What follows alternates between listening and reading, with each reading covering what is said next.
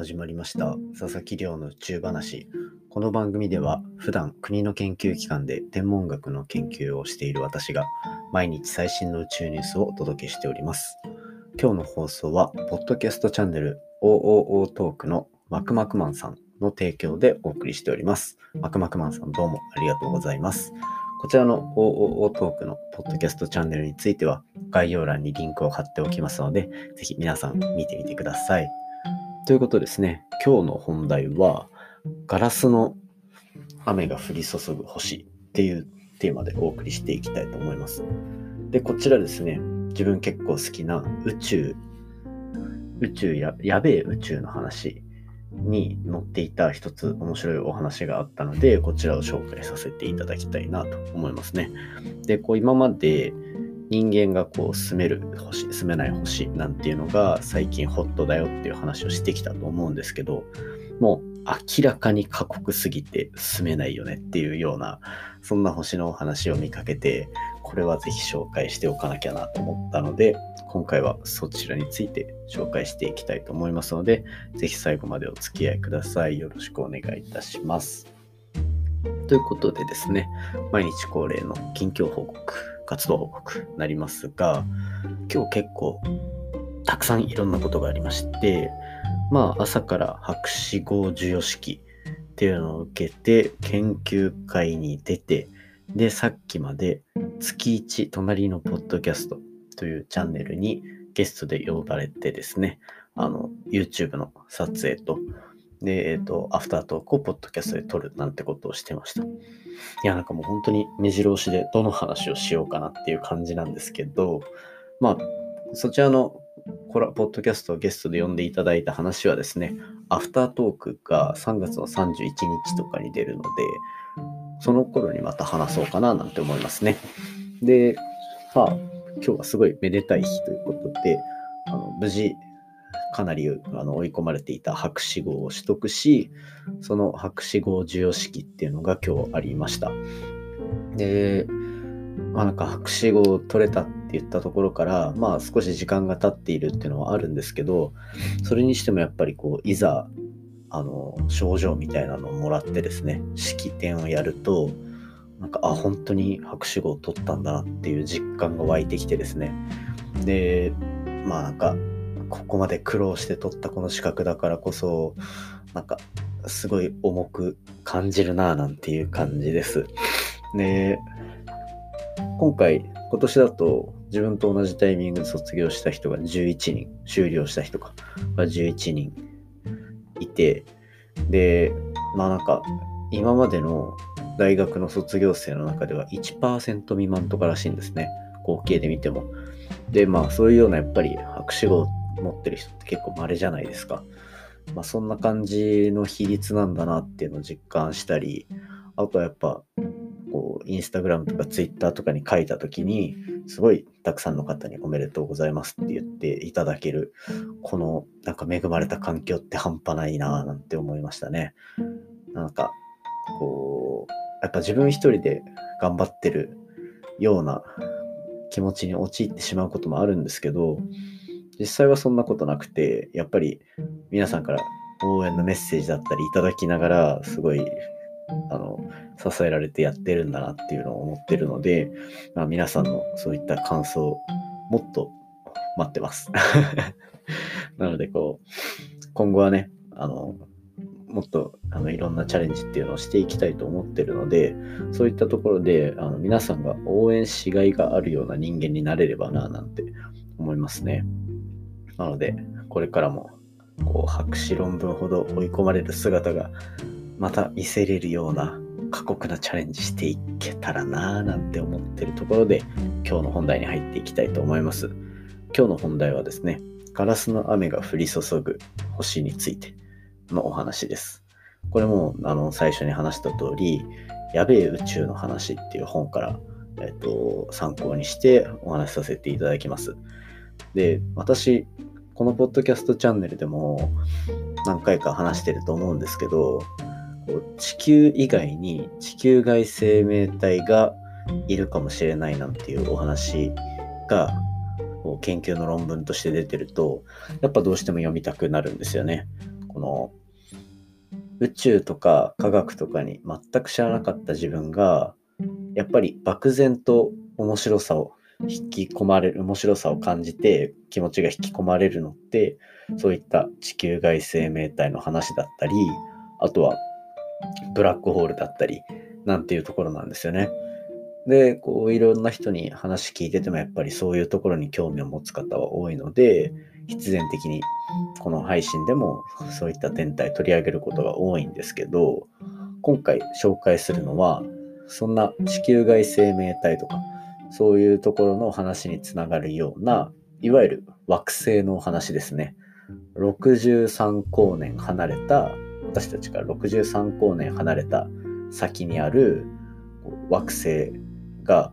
かなり過酷な環境っぽいぞっていうお話になります。で、今回紹介したい星っていうのは、あの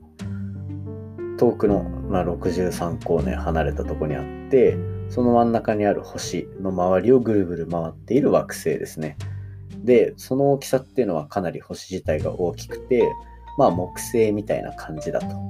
思っていただければ、なんか木星型惑星なんて言われますね。で、そいつのを実際に、まあ、天文学者が昔発見したんですね。2005年とかに。で、その後、約8年経った後、2013年とかに、まあ、NASA とか、あとはヨーロッパの宇宙機関だったりとかが、あの最新の宇宙望遠鏡ですね。ハッブル宇宙望遠鏡っていうのを使って、その星の観測をしてあげたと。で、このハッブル宇宙望遠鏡っていうのは、皆さんが見るような、その綺麗な宇宙の写真だったりとかっていうのをバンバン出している、非常に優れた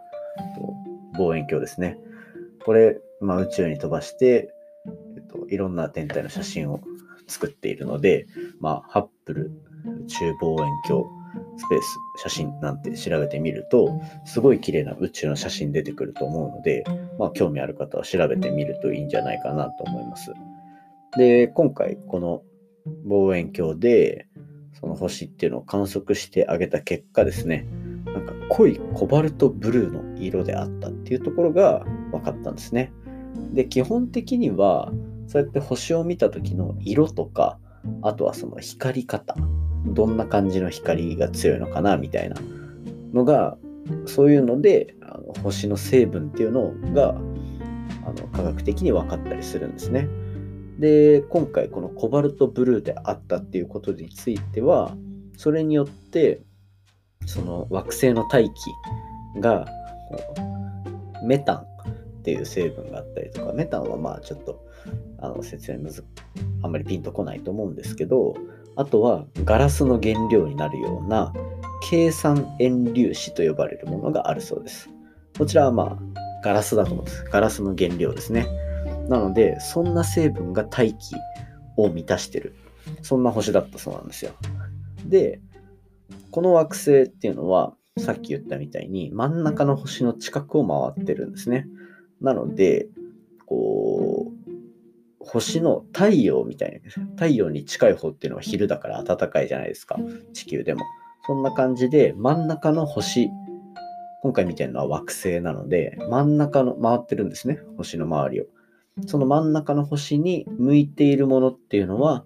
もう星の表面が1000度を超えたりするような非常に熱いものであると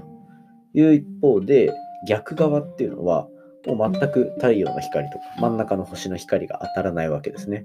そうするともうすごい寒い状態になっていると。で、プラスして昼の方が1000度以上あって、逆側はもう本当にすごい寒いという中で、その寒暖差によって異常な風が吹き荒れて乱気流になってるっていうことなんですよ。で、そうすると、その異常に強い風とかが吹いているその状況の中で、まあ、ガラスのあの原料であるその粒子っていうのが飛んで飛び散っていると。つまり、その強風、なんと時速 7200km で吹きつける 風の中にガラスの粒子がめちゃめちゃ含まれてるっていう話なんですよね。なので、これ、だいたいこの速さって音速の6倍とからしいので、もうなんか、そのスピードのえげつなさっていうのはなんとなく伝わるかなとまあ、こんな感じでですね、こう、私たちみたいに地球外生命体みたいなのが見つかるかもしれないっていう話の中には、あくまで真ん中の星がどれぐらい惑星を温めてるかとか、そういうところで議論されがちなんですけど、今回みたいなこういうふうに一つ一つの惑星についてより研究を深めていくと、こんなもん住めたもんじゃない、なんていうような話につながってきたりするので、こういった話かなり面白いと思うので、またこの先もどんどん紹介できればななんて思ってます。今回の話も面白いなと思ったら、お手元のポッドキャストアプリでフォロー、サブスクライブよろしくお願いいたします。番組の感想や宇宙に関する質問については、Twitter で募集しております。ハッシュタグ宇宙話。宇宙が漢字で話がひらがなになっておりますので、じゃんじゃんつぶやいていただけると嬉しいです。早速 Twitter のコメントを読み上げさせていただきます。Twitter ネーム、えのポッドキャスターさんからいただきました。自分の武器を得るために終始に進んだという理由にとても共感しました。他の人がやっていないことにチャレンジしていて尊敬できます。拍手号おめでとうございます。というコメントですね。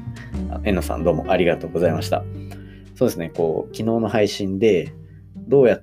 これまでの博士号取得までの道のり、